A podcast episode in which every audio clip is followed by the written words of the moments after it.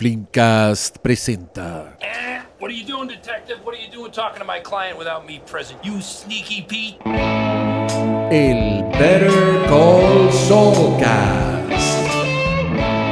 Un podcast semanal dedicado a la serie Better Call Saul. Solo en Flimcast. Bienvenidos a un... No, perdona, este es el tercer episodio para hablar del cuarto episodio, también conocido como el Better Soulcast. Muy buenas noches, don Pablo Quinteros. Muy buenas noches. ¿Cómo estáis?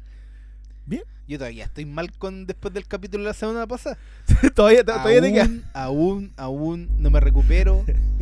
y cuando uno cree que se está recuperando, llega, llega el capítulo de la semana. llega el capítulo de la semana que no te augura tampoco nada bueno. eh, más allá de que creo que es debe ser uno de los capítulos en ejecución. La, la mejor demostración de que Better Call Saul hoy día tiene ese mérito primero y toda la otra conversación la podemos tener después, digamos, ¿no? Eh, sobre todo la conexión con Saúl que... O sea, entre Jimmy y Saúl que yo creo que ya entramos a concretar. Eh, bueno, como ustedes saben, la idea de esto es sacarlos semana a semana lo más rápido posible. Esto estamos grabando nosotros el miércoles en la noche. Eh, vamos a ver si, si es que seguimos en esta misma en esta misma Sí, yo creo que el, el- el- el último episodio de la primera parte de la temporada va a ser evento. así ese que va a ser va evento. Vamos y- a ver si nos alcanza el pastor, que es el que ha estado haciendo que esto no que no, No de- tenga más, más sí, variedad. de- yo creo que también la zona fantasma vamos a tener que hacer lo mismo. Sí, El pastor ya empezó con palabras al cierre, que tiene su propio monólogo, que está bien bueno. ¿Escuchaste el de Dogma? no, no, no. No. Yo, yo el- Es el- que yo lo he dicho, yo todo lo que sea ya Kevin Smith, yo le hago la cruz. Ah, no, pero Dogma igual fue la última Sí, gran. pero no, yo estoy enojado con el señor Kevin Smith, muy llorón. Sí, sí. No, yo, yo concuerdo con tu, tu enojo, pero es- eso está, está bueno. De- se lo recomiendo mucho si no lo han escuchado. Ya. Y vamos a hacer lo mismo que la semana pasada, que Diego va a colocar sus impresiones, si le parece, y algún, algún extra. Así que vamos a tratar de dejarlo un poquito menos extenso. La semana pasada, no, como, como decía el Diego, de un episodio, de dos episodios hablamos con él una hora y nosotros dos, de un episodio hablamos dos horas. no, una hora veinte, pero... Pero, yo creo, pero yo creo que estaba justificado Sí, por sí, lo que sí, sucedió. ese episodio. Entonces, Yo- creo que el impacto emocional nos Mm. hizo extendernos y escur- Ya había mucho que revisar en ese episodio, además, había mucho. Eh, a- O sea, pasó que mucha en, trama. todo- en todos los episodios hay mucho que revisar. de- en este, ay, ay, ay, mamita. Pero sí, creo que, que estamos sintiendo el peso de lo inexorable. Y le, de, De la lo que- expresión de, exacta. de- de que esto le queda, estamos en el TikTok y ya es lo último, Sí. en los últimos tic y los últimos toc y ahí vamos a quedar. Y, co- y cosas muy bellas en este episodio, vamos a conversarlo después, vamos a leer el resumen, porque, de, de nuevo, esto. Pero como les decimos, eh, va a poder hacer sus comentarios, Diego, a propósito de uno de los comentarios. Yo voy a esperar a Yo abordarlo cuando estemos en, en el lote. que porque- además en términos de comentarios la gente nos comente Sí, porque eh, la retroalimentación en la, en la- Entre- en la clave. entre ¿cómo, cómo se llaman los fans de Better Call Saul? Eh, saulistas, Los pongámosle. saulistas porque eh, Better Call Saulista es muy largo. Sí, Better Call Saul es muy largo, no. Yo diría que Criminal Lawyers. Dejémoslo como, como eso. Oye, ya, vámonos como corresponde. Este es el episodio, el cuarto episodio de la sexta temporada, eh, dirigido nada más ni nada menos por doña Rhea Seahorn, eh, que, que no es no es un detalle menor. No es la primera vez, esto se da mucho de que actores pidan así, oye, podría dirigir un episodio y los, los creadores se lo pasen. Pero pero vamos a hablar un poco, vamos tenemos que profundizar a propósito de los igual de pulsos serie, ¿eh? Sí, por supuesto. Como que en la serie eh, más elogiada se ha dado se ha dado. Pero No, series chicas también en Grey's Anatomy, la Ellen Ah. Pompeyo dirigió episodios, ¿no? Sí. Pero ahí yo creo que la usan como, oye, o me dejáis dirigir o me voy. O- o- sí, mira, y acuérdate, palanca, acuérdate, acuérdate que Sean Day, si, si le decís que no, te mata de cáncer, te, te acribilla, te tira de un avión. Hay muchas formas de Sí, morir. pero Grey-. Pues es la única que puede. po. Claro, ella, ella hasta el momento es la... sí, ya sería demasiado. Oye, eh, este es un episodio, aparte, siempre se nos Es de olvida mencionar los... 50 y 4, creo. 54? 54. Yo te, yo te mandé la Sí, información. pero- no, no, no, pero eso, eso no lo mandaste. Sí, estaba arriba. A ver, vamos, el vamos a ver, junto- vamos a ver. Junto, Estaba el nombre del capítulo. Perdón, perdón, de nuevo. Este episodio se llama Hit and Run, otro and- término de estafa, que es pegar y arrancar. Esto es, la traducción sería eso, pero en español lo tradujeron como golpe y fuga, que es pegar y arrancar. Que en, en Chile vendría siendo el. Rin, rin, raja. No, pues no era, no era robo. El robo. El, el, el- sería, Sería un lanzazo. El, lanzazo. La traducción en, en en Chile Chile- en sería. chileno sería un lanzazo. Bienvenidos a Better Call Saul. Hoy. ¡Lanzado! ¡Lanzado!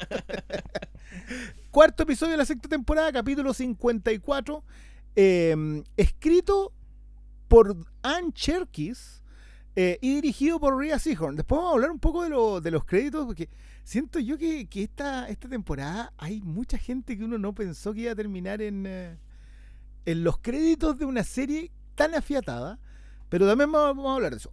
Resumen, una cosita corta. Este eh, tiene uno de esos inicios que de nuevo, por Dios la ejecución de esta cosa, es una pareja que está paseando en bicicleta por un suburbio. Ubicamos que Alburquerque porque se ponen a hablar de barrios de Alburquerque, que nosotros no lo sabemos, pero Ah, estoy estado en nunca Albuquerque, los estado- cachaba y, uy, aquí no, no, Debí doblar a la izquierda en Alburquerque, pero aparte de eso, no mucho más. Luego regresa a la casa. Tenían y- los colores de Albuquerque. Sí, por lo menos tenía los colores Pero en el- de- en que ya conocemos. En este comienzo que estáis describiendo, yo no sabía qué carajo Nada, viendo. nada, nada. Pero eso, eso es Y hasta algo el tan- final, hasta el final, ya cuando Ya después. cuando lo rematan muy, muy bien con eso. Eh, termina la cortina de crédito. Sabemos que son. eh, que están vigilando el 1213, que es lo que sabemos que era la casa de, mm, de Gas por los episodios de Breaking Bad. Que no era el 1312, no confundir. Ni tampoco el 13-13. y tampoco el 1313. Eh, termina la cortina de crédito y vemos a, Ham- a Howard visitar a su terapeuta y vemos a Jimmy McGill con un estupendo bronceado a lo Luis Miguel y, y el pelo con, un, con unos visos, vestido con traje, eh, robarse el Jaguar. Sabíamos más o menos qué es lo que iba a hacer. Recoge a nuestra conocida Wendy, que también aparecía en eh, My Name is Earl, en el mismo papel de Patty, la prostituta diurna, eh, y que en Breaking, Bad también era una prostituta. Eh, la recoge en un motel y después de eso arma una especie de un, pequeño show echándola del auto, pasando delante de Kim y Cliff. Eh, básicamente para decirle este otro que Siguiendo Que lo, que Howard, han, lo que claro. han venido armando con las drogas. Ahora era. a. Mira, lo trataron de drogadicto. de putero de y mala leche. ¿Y ahora qué falta? Buena pregunta. Buena pregunta. Eh, en un en un en acto de fineza y elegancia narrativa quiero decir yo que eh, Kim alerta a Wendy básicamente alerta a Kim le dice sabes qué ah ya llegaron llegaron estos otros no voy a poder seguir trabajando si no me llevan presa pensando que la policía está siguiendo eh, le queda le queda la paranoia a Kim de que la policía está siguiéndola. Eh, por otro lado, Jim se da cuenta que se ha convertido en, en un- en alguien completamente despreciado, un, Un paria, paria. absoluto Un en el juzgado, donde no lo recibe nadie, no lo quiere nadie, por la relación de su antiguo cliente. Pasó a ser hoy día Se- Saúl. Se vio a conocer que le había hecho el trabajo a don Lalo Salamanca y había engañado al juez. Exacto. Y que O por lo tanto pasó a ser abogado del cartel. Era el abogado narco. O sea, era, ¿cómo se llama? El de, el de acá, el que el cuenta acá, los billetes. no el- me acuerdo No me acuerdo el nombre, pero pasó a ser él. Ese se jura Saúl. Yo creo. Sí. No sé si le resulta. Claro, obviamente con esto también por un claro, por un lado lo tratan mal al juzgado, pero le empiezan a aparecer clientes eh, de manera enorme, lo cual hace que la señora Gwen lo eche de la sal, del salón de manicure y, em, y empieza la búsqueda de la nueva oficina, que nos termina dando otro vistazo de lo que conocemos en Breaking Bad. Eh, Kim sigue con su tema de los clientes pro bono que lo está viendo en el restaurante El Camino, donde comen sopaipillas. Eh, y va a enfrentar a, la- a estos personajes que la están siguiendo. Y eventualmente, durante la tarde, cuando ella sigue muy preocupada, aparece Tatita. Tatita Mike, que es la primera vez que los vemos juntos. Es la primera, es la primera interacción entre Kim y Mike. Eh, y le explica qué es lo que está pasando. Nosotros nos creemos que Lalo está vivo. Eh, estamos viendo que caso viene por usted, lo cual descarta la teoría de en el segundo episodio. Yo por lo menos pensaba que era Lalo el que las est- los estaba siguiendo y no, eran la gente de Mike, la gente de Gas en realidad. Eh, ahora, Mike le explica a Kim que la razón por la cual él la contacta a ella es porque sabe que es la ruda del- de la dupla. Eh, y bueno, Kim lo reconoce como el caballero del estacionamiento. Cuando termina eso y no entiende qué diablos hace el caballero del estacionamiento, llevando la fuerza de seguridad de alguien, de un cliente desconocido. O sea, Kim no sabe a quién está protegiendo Mike. Eh, y esto remata, yo no diría que remata, pero la penúltima secuencia es una joya en donde vemos a Gas llegar a la casa y ver todo lo paranoico que está, todo lo preparado que está, Que no lo estaban vigilando. Es parte Eh, de su de su propio, equipo de seguridad. Sistema de vigilancia ciudadano, en donde Mike dice: Tengo gente trabajando 24-7 en todo Albuquerque. Solamente para, Para saber qué diablos pa- sí, si para una protegerlo señal, con si hay una señal de, de Lalo. Eh, y en, en- quiero, quiero destacarlo, lo- lo- creo creo que lo vamos a abordar bastante, en un, en un momento de ejecución técnica muy bello, eh, algo que, a los novatos suele dársele, pero que se lanza a hacer toda una... Entendemos por qué Gas está como está y entendemos cómo lo está haciendo. Eh, y rematamos en la, la nueva oficina, eh, en donde Kim le dice que guarde el- la taza del baño. Y yo todavía no sé si eso, eso eventualmente tenía alguna otra, alguna otra repercusión en Breaking Bad. Eh, No me acuerdo cómo era la oficina. no, yo tampoco, yo- vamos a tener que Vamos buscar.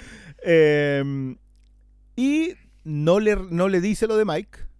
Jimmy está muy contento porque está recibiendo muchos clientes. Dentro de los clientes que recibió Jimmy hay otro conocido eh, que después terminaría con un cajero automático de sombrero. O sea, las conexiones con Breaking Bad acá ya empezaron a darse. Eh, y eso, eso es el resumen de un episodio bien vertiginoso dentro Y de todo. que cierra con, con Saul y su señora hablando, preparándose para caminar por el restaurante. Kim no le cuenta lo que sucedió con Mike, Exacto. pero sí mira hacia atrás. Eh, hace en un gesto, de nuevo, yo creo que este, este es uno de esos episodios en que vamos a tener que hablar de, de lo que los gringos conocen como las guidelines, que son la estructura de un episodio independiente de quién lo dirija. O sea, todos los episodios de Sopranos se parecen, todos los episodios de The Wire se parecen, todos los episodios de Breaking Bad, independiente de quién los dirija, se parecen. Tienen una, tienen una estética similar y tienen una forma de ser narrados. Pero vaya que cayó bien Doña Ria en eso, porque se manda un par de ejercicios muy, muy buenos. Entre ellos, un nada sutil gesto de ella mirando hacia atrás. Que lo encontré buenísimo, porque también es la demostración de cuál de los dos es más vivo. No, y muestra su grado de preocupación de aquello que no dijo, que creo que es lo más importante de todo, porque las consecuencias del halo es la sombra que nos va a mantener en, en vilo por los Ah. episodios que quedan. O sea, por lo menos hasta, hasta que cierre esta, esta primera parte. Eh, que yo creo que es cuando nos van a nos van a presentar la auténtica amenaza. O sea, si, si esta, esta ambición cuasi Terminator que tiene que tienen Gilligan y Gold para crearte enemigos imparables, eh, medios Michael Myers, que son como la encarnación del mal, eh, le funciona muy bien. Yo creo que la, lo hemos hablado a propósito de la de que cuando se va Gas, eh, cuando termina gloriosamente Gus Fringe, el nuevo villano es en realidad el, el ego de, de Heisenberg. Es, es- él, es, él se convierte en su propio enemigo. Era buena en eso y me gustaba. Me gusta, qué buena. Pero claro, yo creo que es que mira, tomando como base el diálogo de, de Saul, que es lo único que nos puede servir, eh, no va a haber un enfrentamiento cara a cara con, con Lalo entre ellos, ¿cachai? Eso se va a Es, resolver es probable por que no, lado, claro. ¿cachai? Pero porque él, la primera vez que los vemos en Breaking Bad está preocupado, cree que él viene por el Lalo, ¿cachai? Y eso significa que él cree que está vivo. Él tampoco sabe que Nacho está muerto, ¿cachai? Él no sabe que Nacho. O sea, él dice, fue idea de Nacho, yo no tuve nada que ver, pero entonces entendemos de que él sí hace algo. O sea, la caída de Lalo está, tiene que estar relacionada con Saúl. Eh, y de alguna manera también tiene que estar relacionada con, con Fringe, con Don Gustavo, porque eh, Saúl queda trabajando en las sombras. O sea, Saúl se entiende. En ningún momento nosotros sabemos si se entiende con, con Gustavo Fringe. Yo no recuerdo interacciones entre No, era, ellos era el- con Mike directo, po. Era con Mike directo. Y yo no sé si sabe quién es Gustavo Fringe. el hombre pollo. El hombre, po- el pollero. El pollero. No, sí, pero pero ese aire de incertidumbre creo que este capítulo lo explota muy muy bien y creo que es lo mejor de que va relacionado con la mirada para atrás de Sí, el sentido de, de ineta- inevitabilidad. In- inevitabilidad. que se viene Lo he algo practicado. Ah, no, no me salió el que se viene algo eh, que no van a poder detener creo que lo están construyendo muy muy bien.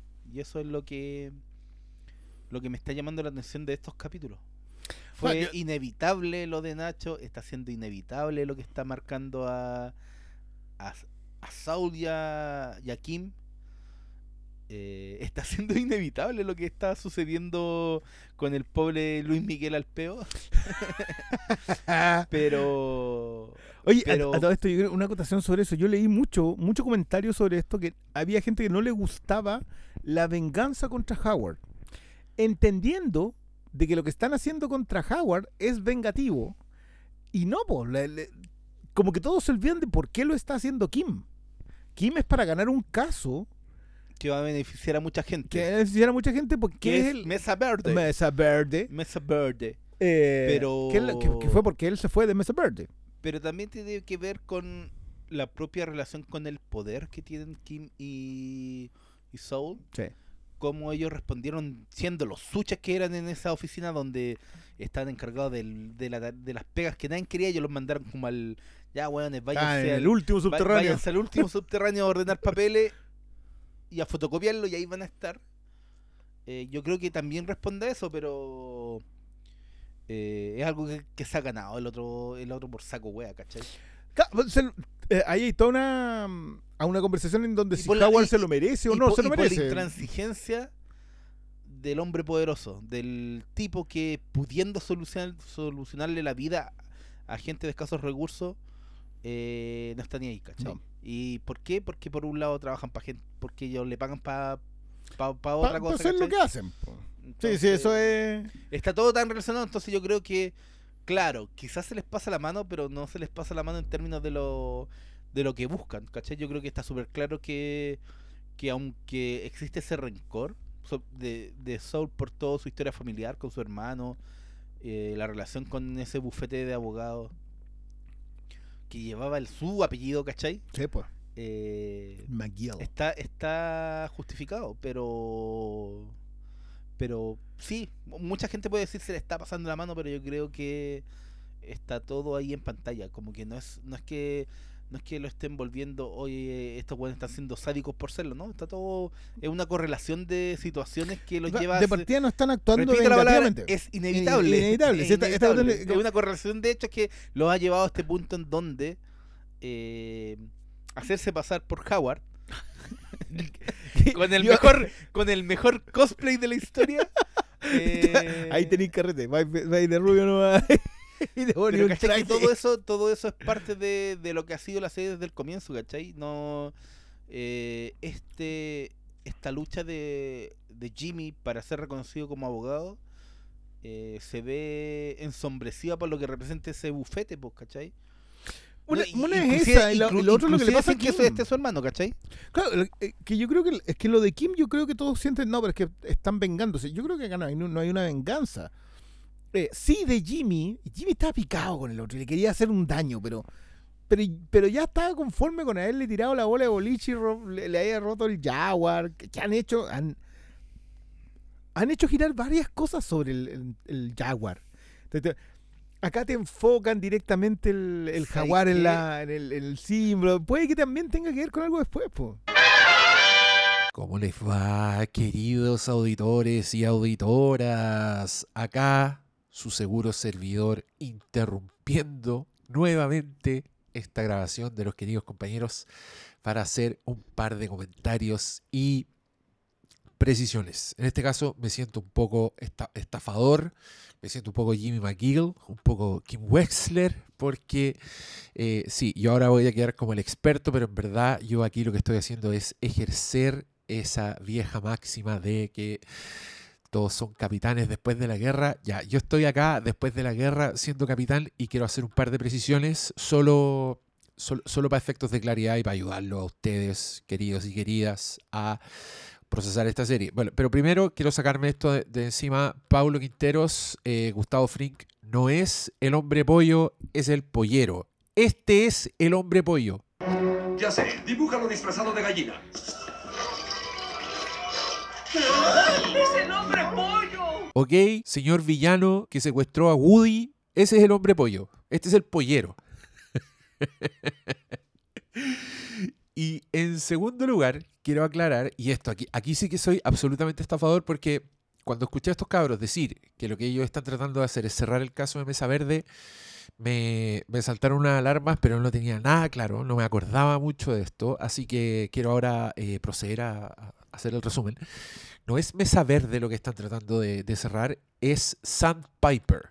Es el caso de los, de, de- los asilos de ancianos, este con, el que entró Jimmy McGill con fuerza al mundo del, de, de los litigios, porque no sé si se acuerdan, pero en las primeras temporadas él va a ver a una clienta, una viejita, y se da cuenta que la viejita le están cobrando mucho, entonces él empieza a hacer como todos unos tejemaleje y descubre que esta cadena de asilos, no, sé- si es una palabra fea, me suena a palabra boomer cancelada, no sé si se les dice así, asilos de ancianos, assisted, living, le ponen en, inglés, pero tiene como, como estas casas de, ya, ya no sé, no, no sé qué voy a decirle, assisted living, el Sandpiper descubre que le están haciendo esto a muchos viejitos y él empieza como a juntar clientes y ahí es donde Chuck, el hermano de Jimmy, descubre que de verdad tiene un caso súper bueno, entonces decide llevárselo a HHM, que es la empresa, la, firma de abogados que él tiene con, con Howard.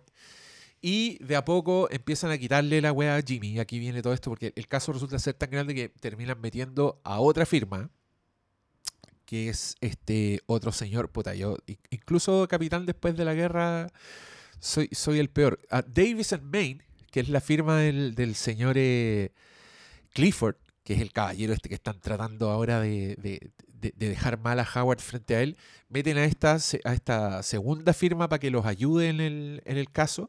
Y aquí es donde Jimmy no le gusta nada, no se siente cómodo y él empieza a tratar de que lo despidan para no perder su bono, porque él tiene un bono por el solo hecho de haber llevado este caso, de haber juntado a los clientes. Es donde él hace como todas estas malas prácticas de hacer un comercial sin preguntarle a los de Davis and Main, eh, todas esas cosas que lo terminan dejando fuera del caso, pero él igual tiene este, est- este dinero, este chequecito esperando. Y la Kim también es parte de, de esto, porque Kim como abogada de HHM también se metió en esto y de hecho tuvo repercusiones para ella porque ella presenta un caso también que resulta siendo reclutada por la, por, por la empresa rival, por los que están defendiendo al asilo de ancianos, que son eh, Shugart and Coakley, que es este señor que le ofrece trabajo a la Kim y se la lleva. Y, y estos están metidos en la weá de Mesa Verde, pues Kim con el Richard, que, pero Mesa Verde eh, otra weá, porque eso, eso terminó. Lo que ahora ellos quieren, lo que andan buscando y que al parecer para eso están haciendo todo esto contra Howard, es para apurar el cierre del caso de Sandpiper, porque eso va a significar que les va a llegar un súper buen chocoso a, al Jimmy y a la Kimpo, a este, a este matrimonio. Solo quería hacer esa, esa aclaración. Pero por supuesto lo que están haciendo con Howard no tiene que ver solo con cerrar el caso, que no sé si se acuerdan, pero también es otra de, la- de las pistas de, de- de lo, de buen chato que es eh, Jimmy, porque claro, eh, él hace como su propia estafa para tratar de apurar el cierre de este caso. Eh, no me acuerdo cuál temporada. Pero es cuando él hace como toda esta campaña para, enemistar a la viejita con las demás, para que la presionaran, para, para que apurara el caso. Pero lo logra, pero ve que le hace un daño a la viejita, entonces él, él hace como una estafa, una anti-estafa, o sea, hace toda una estafa para quedar él mal, para arreglarle la vida a la viejita, aunque eso signifique que su chocoso no le va a llegar en un buen tiempo más. Entonces ahora tiene como el doble propósito esto que están haciendo con, con Howard. Uno, apurar esta resolución de Sandpiper. Y dos, vengarse del weón, pues si el weón es como el pico. Hemos visto ya que eh, constantemente no solo fue absoluto cómplice de los malos tratos de, Chuck hacia su hermano Jimmy, sino que también fue súper culiado con Kim. O sea, no, no, no olvidemos, ahora anda todo namaste, anda todo terapeado, pero Howard es una mierda. Entonces, merece absolutamente todo lo que están haciendo. Pero, y aquí entro a comentar el capítulo en específico, puta, de alguna forma uno como le empieza a agarrar lástima a este weón, porque, esto ya es parte de, de- lo grosa que es la, escritura en, esta serie y en, sus padres, el señor Vince Gilligan y, Peter Gould, de darte vuelta a los personajes, siempre mostrarte una capita, algo que no has visto, y, y a mí me produjo ese efecto ver a este señor Howard en su terapia, como verlo que puta, al parecer tiene una vida bastante penca con, eh, con, su esposa, tiene unos problemas, entonces eh, tiene toda esta presión y ya sí, me, me dio un poco de lástima, pero después me acuerdo todo lo que le hizo a Jimmy, todo lo que hizo a Kim y sé que es un privilegiado, sé que está ahí por, por, por nepotismo, el weón, fue, fue uno de los puntos. Entonces yo estoy con Kim y con Jimmy, son, son el pueblo, representan al pueblo. Y este señor que ya no puede ser más, más, más- un tiburón de las leyes, un, un weón penca, po, uno que todo le sale fácil. Mal ahí. Mal ahí, Howard, mereces todo lo que está pasando, aunque me caes bien y creo que encuentro súper bueno ese actor. Creo que hace demasiado bien este personaje. Bueno, es algo que podemos decir de cualquier actor o actriz que aparezca en algo del universo de Walter White, el Walter White verse. Hablando ahora del capítulo Hit and Run. Ah, ya, ahí, te- ahí tengo otra precisión. Perdón si esto parece como que lo estoy corrigiendo, pero creo que habría hecho lo mismo si lo hubiera estado escuchando, eh, así que lo hago con, con confianza. Hit and Run eh, es una figura delictiva, es lo que tú haces cuando, cuando por ejemplo, atropelláis a alguien o chocáis a alguien, es, una figura delictiva como de, de- tránsito, y te vas y te das a la fuga. Eso es, más que... eh, puede ser también un término de una estafa, pero hit and run es, co- es como un delito, es cuando te vas y, y, dejáis votado sin prestar asistencia al cagazo que hiciste. Es, eso es, hit and run. Y bueno, ahora hablando del capítulo en sí, me encantó este capítulo. Fue eh, hace tiempo que no era, incluso en, en los capítulos anteriores que fueron así como bien, wow, ya en la historia de la televisión de buenos capítulos, sobre todo en el anterior. Pero sí tuve como ma- más, clara la noción de viaje, como que sabía cuándo se iba a terminar el capítulo, etcétera. En este me pilló completamente desprevenido. La weá terminó y yo dije, ¿what? ¿Ya pasó? ¿Ya pasaron 40 minutos? Eh, ¿Se terminó? Quedé muy desconcertado.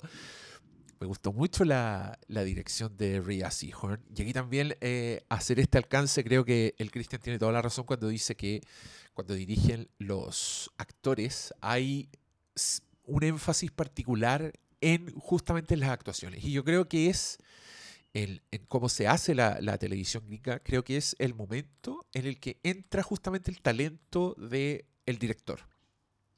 ¿A qué me refiero con esto? A que en, en la escala como de aporte artístico de la televisión gringa, el que pesa menos es el director. ¿No? Eh, creo que se, diferencia un poco en el, cine porque el, que pesa más es el guionista. El guionista es el productor ejecutivo, el showrunner, que generalmente es un guionista. O sea, esa es la figura. Y, lo- y los guionistas, como los, los jefes de la historia, son con lo- los, que, los que contratan a los directores finalmente. Y los directores como que llegan un poco, est- esto yo lo sé por, por investigación de The Office, por ejemplo, que también tiene esto de, tiene hartos capítulos dirigidos por actores, tiene, ti- ti- unos capítulos súper buenos son dirigidos por Steve Carell, por ejemplo, el capítulo en que él le pide matrimonio a Holly es un capítulo dirigido por Steve Carell, dirigido por el actor.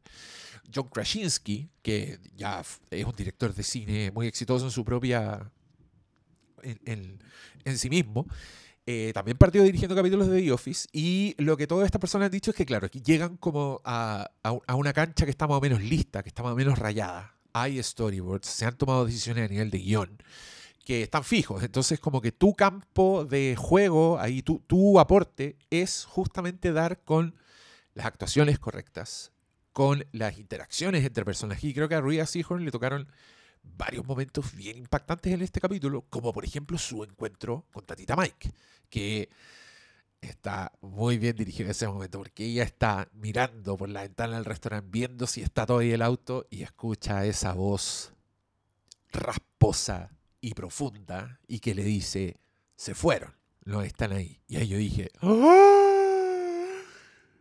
Tatita Pai, que va a hablar con ella. Y, y nada, fue- fue un momento hermoso. Al igual que el momento íntimo de, de Kim con, con Saul, que también se siente, se siente que ha crecido. Y aquí me van a perdonar la frivolidad, procedo a ponerme el cartel de pre-funado, pre-cancelado, lo que quieran, pero creo que Kim Wexler nunca se ha visto tan guapa como en este capítulo. Eh, está un poco, está cosificada, si, me permiten eh, la vulgaridad. Creo que es el único capítulo donde ella se ve abiertamente sexy. Cuando está tirada en la cama con el pelo suelto, vestida solo con una polera, dije, yo dije, oh, Kim, nunca te había visto así. Y me encanta que sea el capítulo que dirige ella. O sea, si, tú eres Rhea Seahorn y eres estupenda y eres bella y estás en una serie donde to- toda la serie te han puesto ese moño, bueno, es precioso el moño también, pero siempre te han, te han vestido como abogada, como no, no han mostrado tu, tu sensualidad. ¿Quién mejor que ella misma para decir, sí, aquí estoy y estar tirada en la cama y, y- levantar el poto en una escena así como ponerse muy, muy sensual? Eh, felicitaciones. Muy bien, Rhea Seahorn, estupenda, excelente actriz, excelente directora. Por favor, Jimmy, cuida a esa mujer. Puta, ¿qué va a pasar? Siempre llegaba lo mismo. ¿qué pasó con Kim? Por favor, ¿qué pasó con Jimmy? Queremos saber. En este caso también me gustó mucho el prólogo porque me pasé en el rollo. Pues yo también pensé, pensé que el prólogo era en otro tiempo, pero en otro tiempo así, post Breaking Bad. Como que, chucha, después de todo lo que pasó, todavía están vigilando la casa de Gustavo Fring. No, resultó que era el mismo capítulo. Y era su propia vigilancia porque, bueno, está paranoico con la presencia de la Salamanca. Y creo que ya todo lo demás lo, lo dijeron los cabros. Este era mi, mi aporte, estas eran las cosas que quería decir. Solo transmitir mi entusiasmo, mi, fe- mi felicidad por haber visto a estos personajes interactuando. Y también quiero decir que Saul Goodman disfrazado de Howard era igual a Martín Cárcamo. Ah, ya cabros, los dejo con el Pablo y el Cristian para que sigan hablando de este gran capítulo de Better Call Saul. En este gran capítulo del Better Call Saul Cast. A Howard lo veo como. mm, eh, ¿Cómo se llama el personaje en Breaking Bad? Honecker. El que se mete con Skylar. Y que termina Oh, Resfalándose. ¿Cachai? Yo creo que esa eh, eh, lo de Howard va a ser muy imprevisto lo que suceda con él. Mm. Porque. Acabo de entender que lo de Jaguar y Jaguar es por algo. Jaguar es el Jaguar y por eso hacen el hacen el chiste.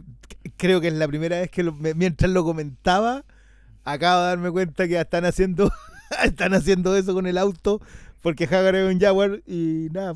Que, que mi aplauso para esa gente que se le ocurren estas cosas tan maravillosas. Eh, yo creo, yo creo esta, cosa tiene básicamente seis bloques de, de historia que son la introducción, eh, Sleeping Jimmy en at, at his finest, eh, Kim en, en, engrupiendo, eh, tollándose, hablando y engañando, y, pero igual siendo Kim Wexler al tratar de venderle algo noble a Cliff.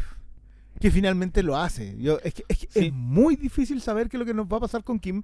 Porque Kim de alguna manera sigue siendo. Sigue teniendo este corazón de hacer eh, este trabajo pro bono, esta, estas cuestiones de, de- de ayudar gente.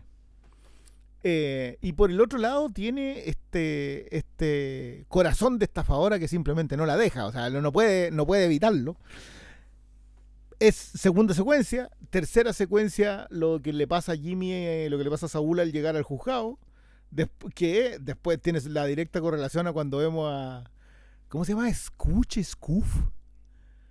El abogado. No, no, no, no, el que termina con el cajero automático de sombrero. Ah, no Que es el que, el, llama. el que, es- no, Eh, que- que que dice- le dice, es- es es solo Puch. solo es Puch, no me acuerdo, pero que, que- No me acuerdo. Bueno, son dos personajes que habíamos visto en Breaking Bad que ya aparecieron. Lo de la traslapada acá hay que conversarlo porque ese caballero estaba en hartas mejores condiciones físicas que lo que lo vemos en la otra. y también Que- Wendy, por cierto. Todavía no, no entraba a actuar no ha entrado doctor, a lo mejor la droga a lo mejor era más dura de lo que esperábamos. Eh, Si era, los tenía todos en la pasta. Acuérdate cómo estaba Badger, po, que al principio sí es un volado, pero después ya está completamente sí, pues, consumido. Ba- Badger se va a rehabilitación y vuelve. Sí. Sí. Es, mu- es muy bueno. Yo me, acuerdo, yo me acuerdo que el final con el tema de los de los punteros láser en el final de Breaking Bad. Yo adiviné que eran ellos dos y dije, esta cuestión es gloriosa y cuando los va a ver afuera dije, ya te pasaste, ya, te, ya está, en otro Pero es que, límite. este capítulo también se relaciona con ese uso de criminales eh, de poca monta, pero que no son malos como la, la prostituta. El capítulo Claro. anterior salió nuestro querido gordo bonachón. Babi, no. ¿Cachai? Eh, siempre están como eh, en la antípoda de, de la sociedad, como que se alimentan mucho de, de esta clase completamente olvidada por la sociedad. Son marginales. Ellos, conversan mucho con la eh, marginalidad. eh, y, y- y con lo que los gringos llaman el white trash. ¿cachai? sí, claro. Aunque- Bueno, a Burqueque. Entonces, Son, son white trash y latino. no hay, no, no, ellos no, como que no ven mucho más. eh, estamos obviamente ya estamos casi en un escenario muy Breaking Bad porque Sí. ya, ya estáis ya estáis viendo lo que veíamos cuando andaban hueveando por las calles el señor White con su compañero Pigman pues, ¿cachai? Entonces, Claro, vamos a ver cuándo. Porque, a ver, lo que vimos en este episodio, que de- de nuevo yo voy a insistir en con que vemos muy transparente la estructura del capítulo. Está muy bien armado de manera que tú puedes hablar de una sola secuencia. O sea, podemos hablar de la secuencia, de cómo está filmada la secuencia de la estafa, con ese momento glorioso sacando el solo para pacientes del suelo. para ponerlo al, al frente del ¿Qué te- estacionamiento Eh, momentazo, to- todo, toda la secuencia de, del- de- de Saúl estafando.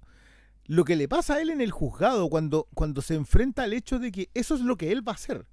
Saúl no va a ser simplemente eh, un pillo.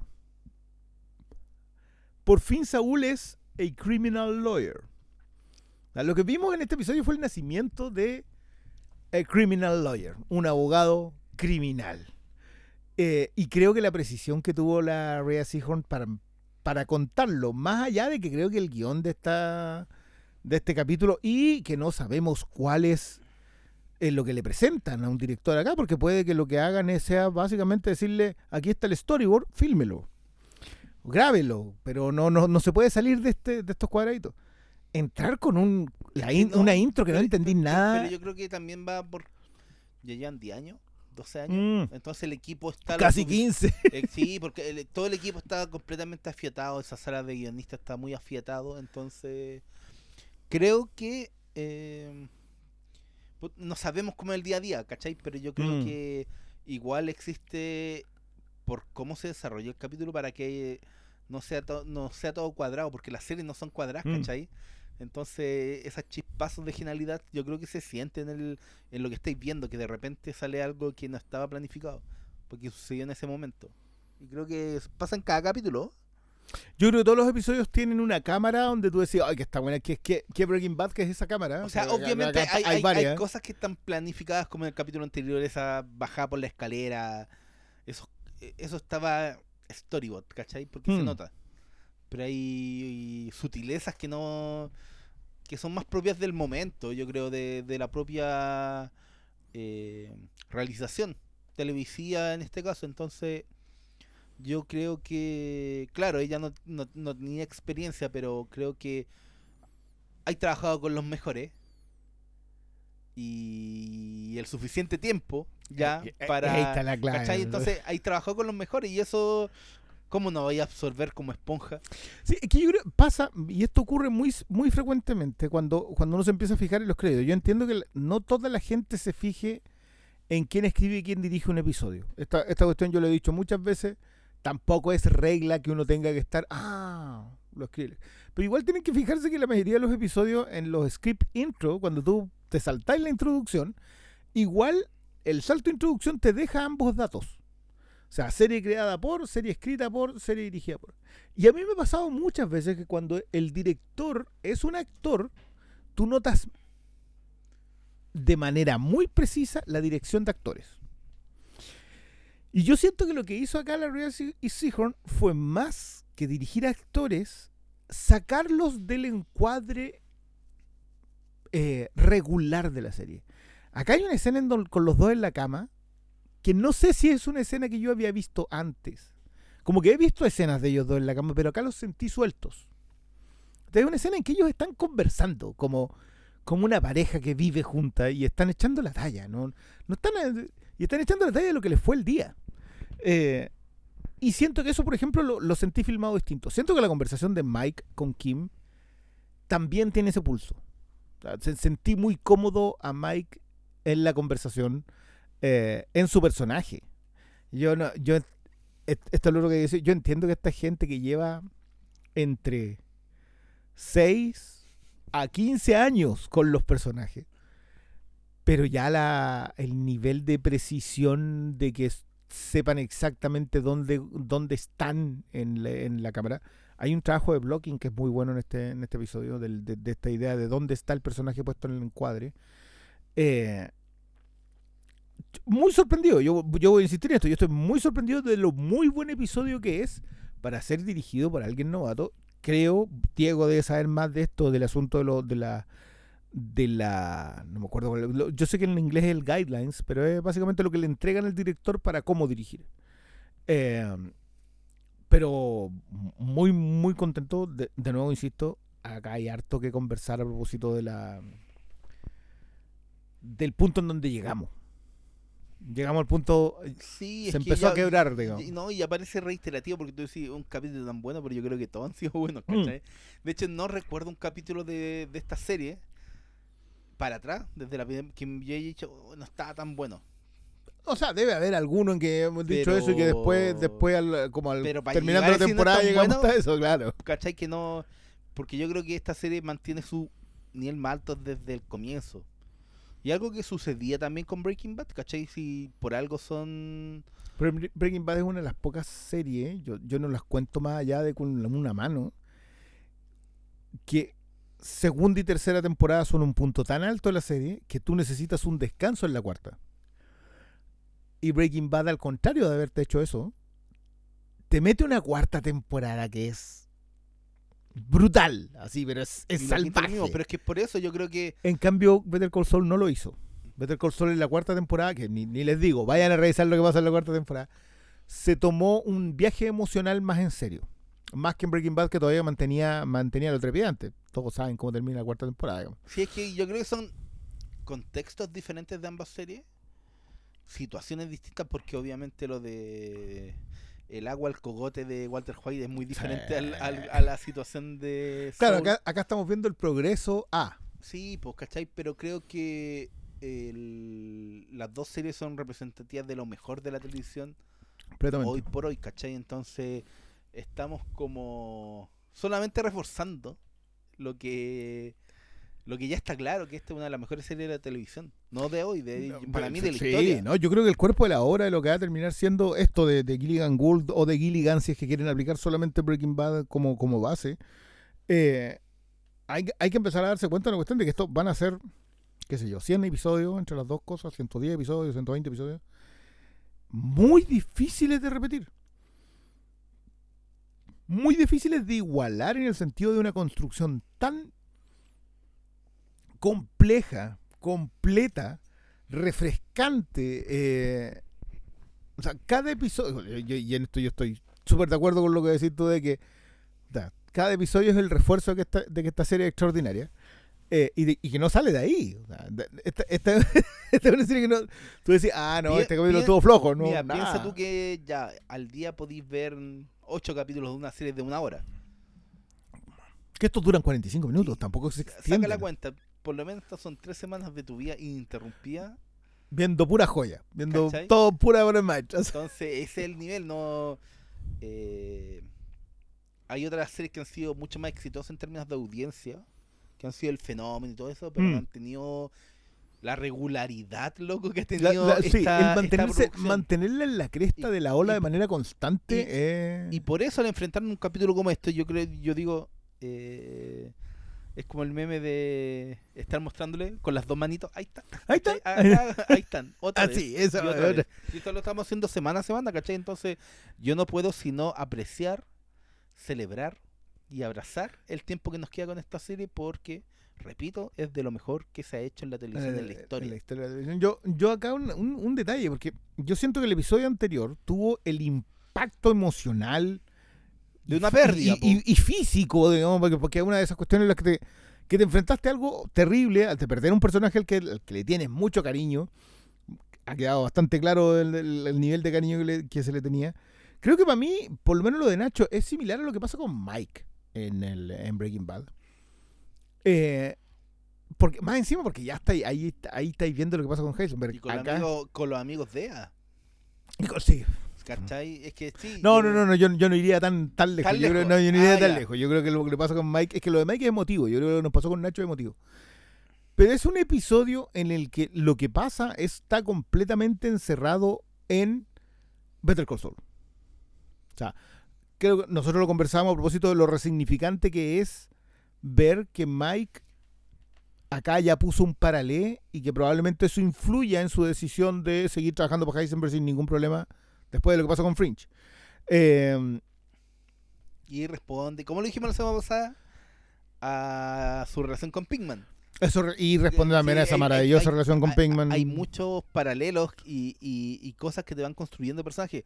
Y eso es lo bacán de esta Sí, serie. igual, Porque te- igual digamos que lo que pasó con Pinkman y lo que pasó con Nacho es en realidad lo que le pasó a él con su hijo. O sea, ahí está pagando es- esa penitencia. Sí, y es- pero es también.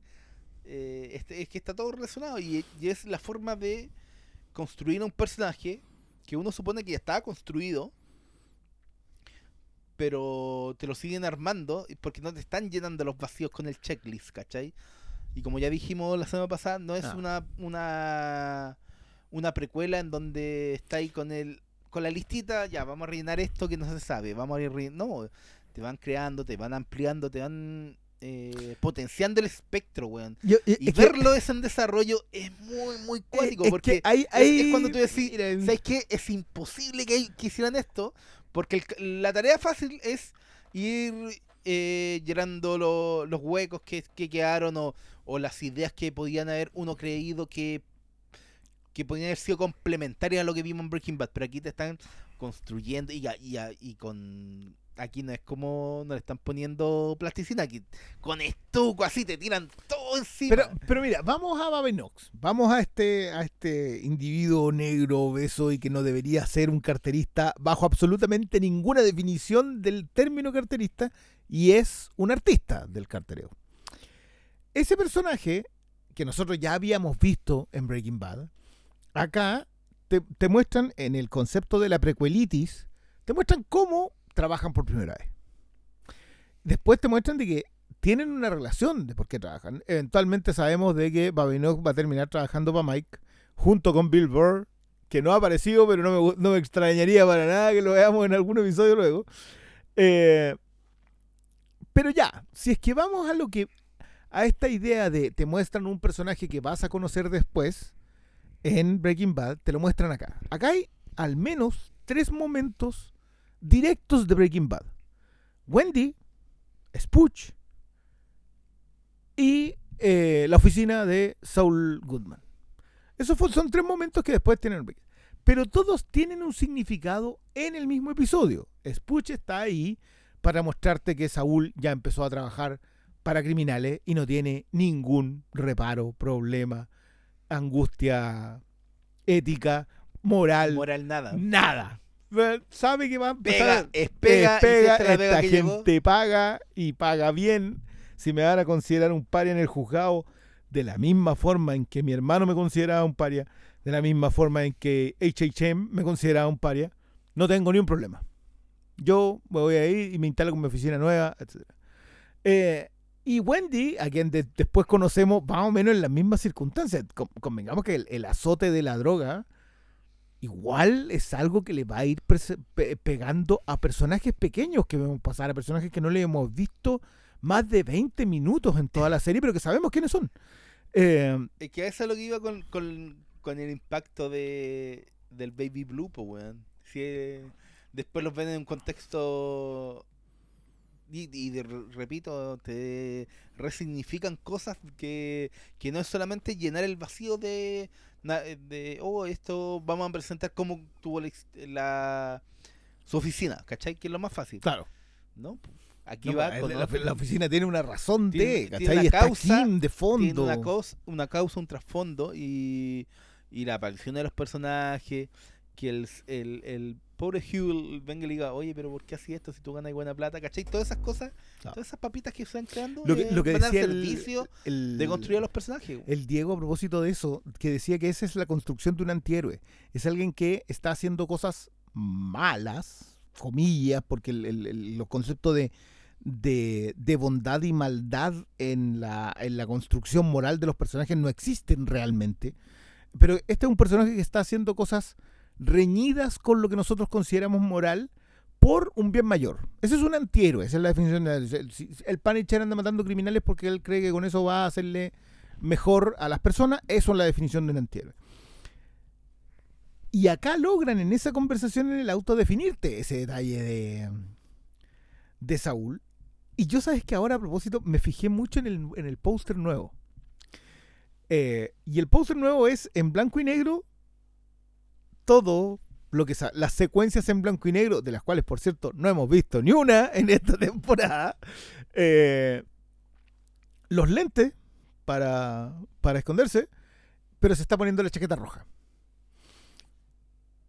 Y, y, de, y de otra cosa que me intriga ese,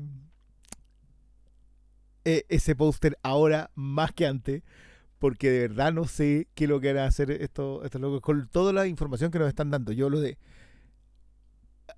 Creo que Mike conversando con Kim puede ser clave en lo que va en el desenlace de esta de su personaje. Eh, porque Mike habla con ella porque la considera la fuerte de la relación, definiéndote que eh, puede que los negocios tengan que pasar primero por ahí. No sabemos por qué Jimmy después está solo. De hecho, que es algo que ahora me, me entra- ¿Sabemos que Saúl está solo en las otras temporadas? Sí, po. Po- porque menciona, nunca lo vemos en su casa. po. Y, y, y más importante aún, habla de, de tres divorcios y todos asumen que uno de esos es Kim, pero puede que tres divorcios sean de antes. po, No, no, no, ¿cachai? pues él dice que se ha divorciado dos veces eh, cuando se va a casar con Kim. Entonces asumimos que el tercer divorcio es Pero Kim. en Breaking Bad no decía.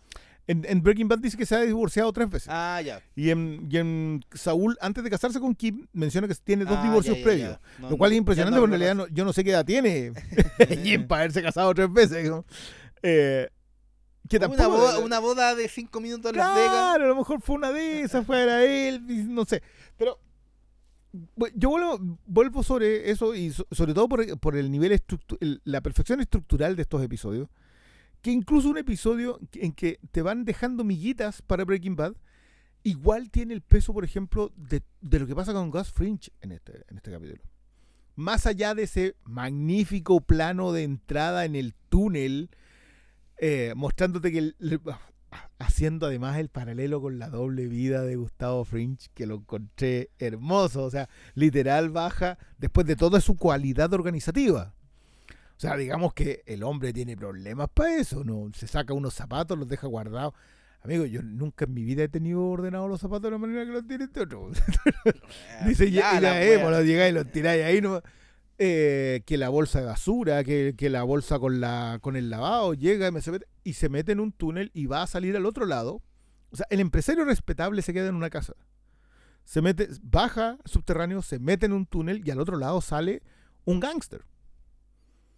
No, Eh. en su casa ya, en la- eh, cuando entra, desde que entra a su casa. Pero ahí está lo paranoide, el tema, el tema del, del chaleco antibalas, el tema de la Sí, pistola en el es calcetín, es, pero es parte, pero todo eso es parte de la construcción del hombre pollo, pues, del, del- acuérdate el del- del, del que tenía obras benéficas, como que era respetado por, por la comunidad, ¿cachai? Él entra a su casa y siempre que ha entrado a su casa, como que hace un respiro, hace... Concha mi madre, ahora, ahora puedo ser yo. Ahora puedo hacerme una El- baila el- marina. el- no, y el, y el problema es que ese yo es muy solitario, no tiene nada.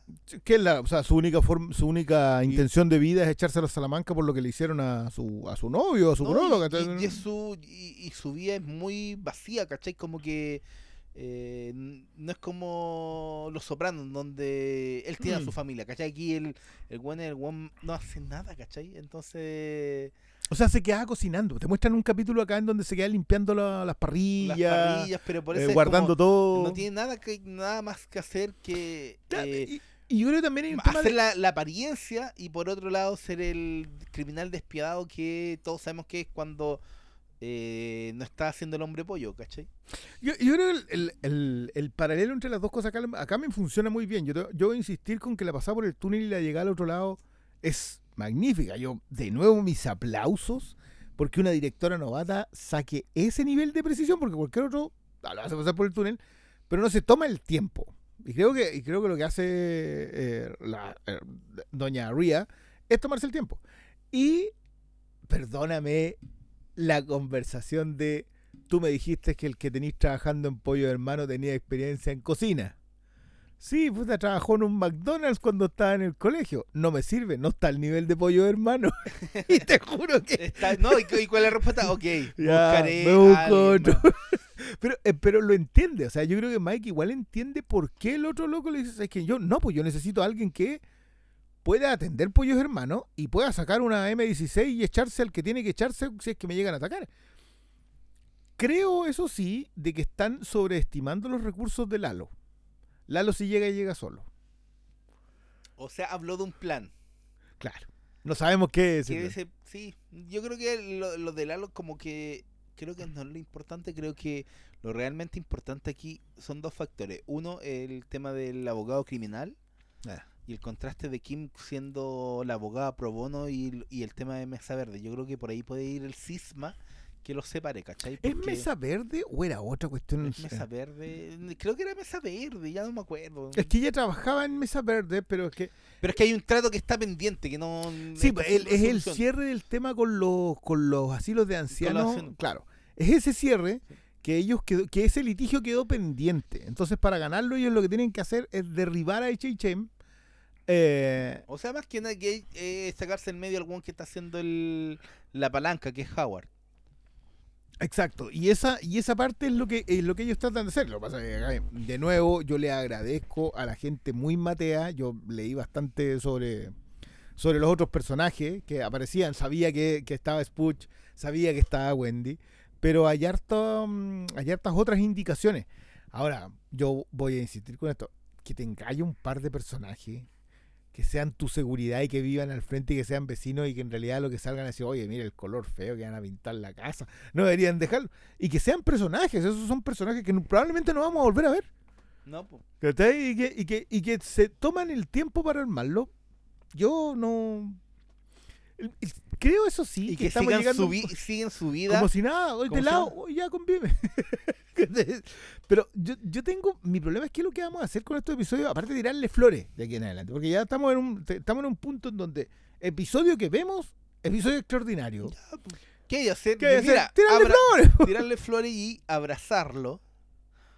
Porque no es algo habitual, loco. Si estamos viendo No, algo, no, no, no, estamos en la historia de frente a historia de la televisión. ¿Cachai? Entonces no es- Citando las inmortales palabras de Chris Rock, historia de la televisión, damas y caballeros. Entonces creo que lo que nos queda es abrazar, valorar lo que nos no, lo que el tiempo que nos queda con esta serie. Que al final es y él y, y lo que nos queda con esta serie básicamente es lo que nos queda con este universo de Creo- que creo comenzó que sí. con Breaking Bad. No creo que no da para más, ¿cachai? O sea, no es que no dé para más. Son tan geniales que da para más, pero creo que es el cierre de la historia. Porque es todo esto es para contar qué mierda pasó con Soul después de lo que no supimos, ¿cachai? Claro. Si con el, si para Pinkman hicieron el camino, dos horitas, aquí necesitaron, ya- ya necesitaron. Yo creo que necesitaron en realidad esta temporada. Yo creo que siempre supimos que eh, Better Call Saul necesitaron 80 horas de capítulo. terminaba en Breaking Bad. Eh, Siempre, siempre lo supimos de alguna manera. Eh, pero siento que ah, siento que estamos en, como en tres niveles. Se va a traslapar con Breaking Bad, va a avanzar un poco mientras Breaking Bad ocurre en paralelo. No, no sé si vamos a no sé si vamos a ver eso. No sé si tú decís que no vamos a ver Yo creo, yo creo que mi teoría es, es que vamos a ver eh, como una toma inédita de su primer encuentro, ¿cachai? Algo que no vimos de ese primer encuentro. Corte.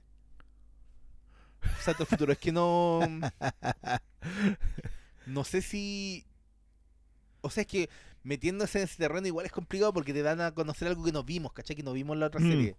¿cachai? Sí, cualquier cosa, cualquier pequeño dato, aunque yo de nuevo creo que igual nos o sea, están son dando pequeños datos pero que igual creo estamos. que. No, pero, pero, pero, Pero no sé si- en esto, estamos viendo cosas de Breaking Bad que no habíamos visto. Independiente que pasen temporalmente antes, estamos viendo cosas que definen a los personajes que no habíamos visto. Nosotros sabíamos que Mike era abuelo, pero no sabíamos el, el factor hijo muerto por el acto de corrupción del padre. Esa cuestión no lo sabíamos. Entonces, una de las definiciones del personaje está, sabíamos, entre comillas, por en realidad ni nos acordamos, de que Saúl Goodman en realidad se llamaba Jimmy McGill. Sabíamos que tenía tres divorcios. Eh, sabíamos que, eh, que había sido... No, no, no, no, si fue, fue idea de Nacho, yo no tuve nada que ver con lo de Lalo. Todas esas cosas las sabíamos. Pero, pero no teníamos idea en realidad de todo esto. Yo creo que, que el gran mérito de Better Call Saul está en, en lo que estamos viendo, en la capacidad de ejecución para los detalles pequeños. No, mm, la, la prequelitis acá está completamente justificada en el talento. Igual no son detalles pequeños. No, po. Hay gigantes, Bueno, pero. el laboratorio. Pero lo, sí, lo que te el decía laboratorio delante, fue una temporada. que es, que es la idea de, de, de construir en pro de, de- del personaje y no de Mm. el, el, el forado que quedó quizás pendiente de la otra serie. ¿cachai? No, no, no. O la- el gusto Sí. de querer saber. Lo que pasa es que Y el gusto de querer saber por qué. Ay, cómo Saul tuvo esa secretaria, ¿cachai?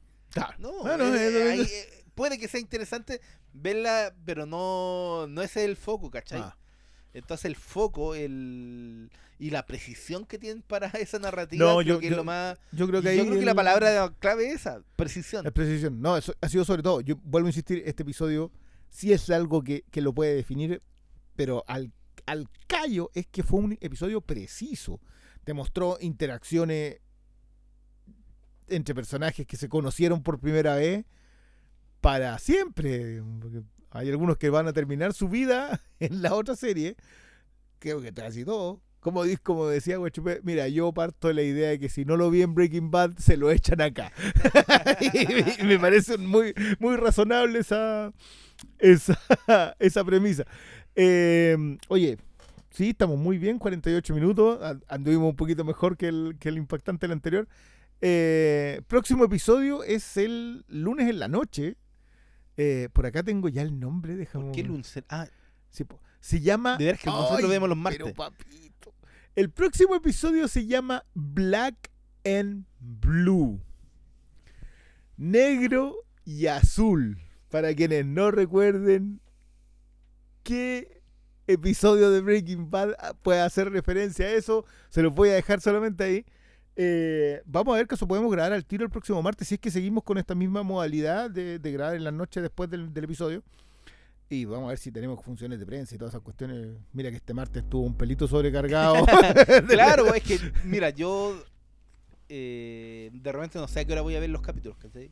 Porque depende del día, de qué tanta claro, que tiene. tanta. Porque claro, de repente uno puede tener como la eh, la posibilidad de ver la serie temprano, pero otra gente la ve como a la hoy, la ve después en la noche, sí o sí, ¿cachai? Como que es muy variable, pero pero depende. Yo voy a hacer lo imposible para para yo ya yo ya la avisé en esta cuestión, me voy a ir a la ilegalidad cuando llegue No, el no, no, no, capítulo. no, no, no. Yo te diría que incluso antes, yo, yo estoy pensando, porque lamentablemente acá hay un tema de, de que la, nuestras timelines en Twitter suelen tener... eh, Ah, no, yo, los, martes, los martes estoy apagando. No, yo- lo- yo los lunes apago, en la noche. Apago el teléfono. O sea, los lunes- lunes en la noche apago el teléfono. No... Bueno. el otro día, si se puede, se ve apenas Ah, pero no, yo, yo estoy, estoy optando por eso. Eh, le dejamos, eh, sí, le vamos a dejar más o menos un, un espacio pa- para los comentarios que pueda tener. eh, Que esperemos que, los tenga. que esperemos que los tenga, pero en realidad no sé, no sé si este episodio lo, lo va a aprender de la misma manera que los anteriores. No se sabe, en general nunca uno, pero te- estoy seguro que sí va a haber de eso. Corte. Dom- corte, corte, y ahí 25 minutos. ya. eh, para, oye, para los que no, para los que dicen black and blue, ¿de qué diablo? Negro y azul es un exitazo, un hitazo, un temazo de los cuates de Sinaloa. eh, que yo creo que ya con eso tienen suficiente para hacer su, para hacer su propia idea. Don Pablo Quintero, Un gusto como siempre. muchas gracias. Seguiremos eh, disfrutando esta maravilla. ¡Esta maravilla! cuídense, gente, hay que cuidarse solamente porque esta serie termina en octubre. En octubre. En octubre. En octubre. Ya, saben, el 18 tienen que portarse. Ya. Buenas noches. Chao, chao. Muchas gracias.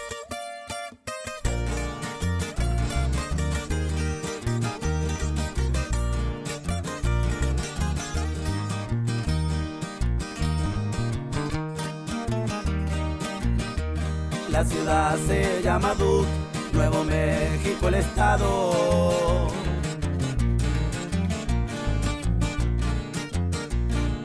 La gente mafiosa su fama se ha propagado, causa de una nueva droga que los gringos han creado.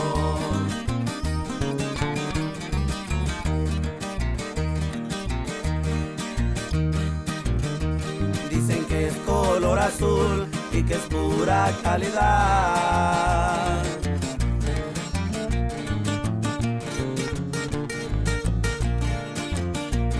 Esa droga poderosa que circula en la ciudad y los dueños de la plaza no la pudieron parar. Anda caliente el cartel, al respeto le faltaron. Hablan de un tal Heisenberg que ahora controla el mercado. Nadie sabe nada de él porque nunca lo han mirado. El cartel es de respeto y jamás ha perdonado. Ese compa ya está muerto. No más no le han avisado. Y así suenan los cuates de Sinaloa, mi compa.